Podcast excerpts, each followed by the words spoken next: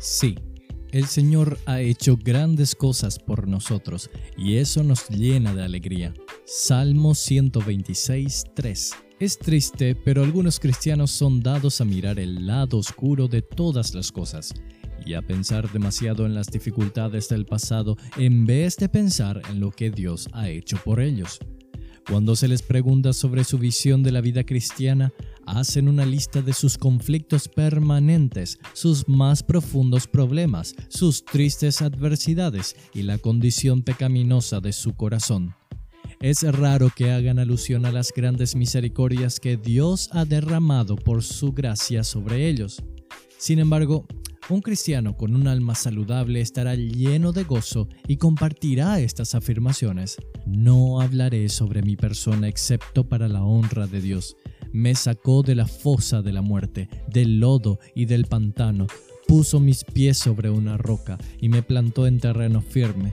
Puso mis labios un cántico nuevo, un himno de alabanza a nuestro Dios. Salmo 42 y 3. El Señor ha hecho grandes cosas por mí, y eso me llena de alegría. Salmo 126, 3.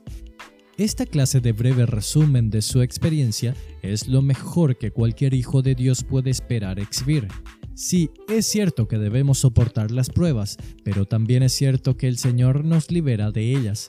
Es cierto que todos tenemos nuestras transgresiones, de las que nos arrepentimos, pero también es absolutamente cierto que tenemos un Salvador que es más que suficiente para vencer estas transgresiones y liberarnos de su poder. Al mirar atrás, sería necio negar que estuvimos en el pantano del desaliento, la ciénaga en el progreso del peregrino de John Bunyan donde cristiano se hunde bajo el peso de los pecados y de la culpa, o que hemos reptado por el valle de la humillación, también del progreso del peregrino.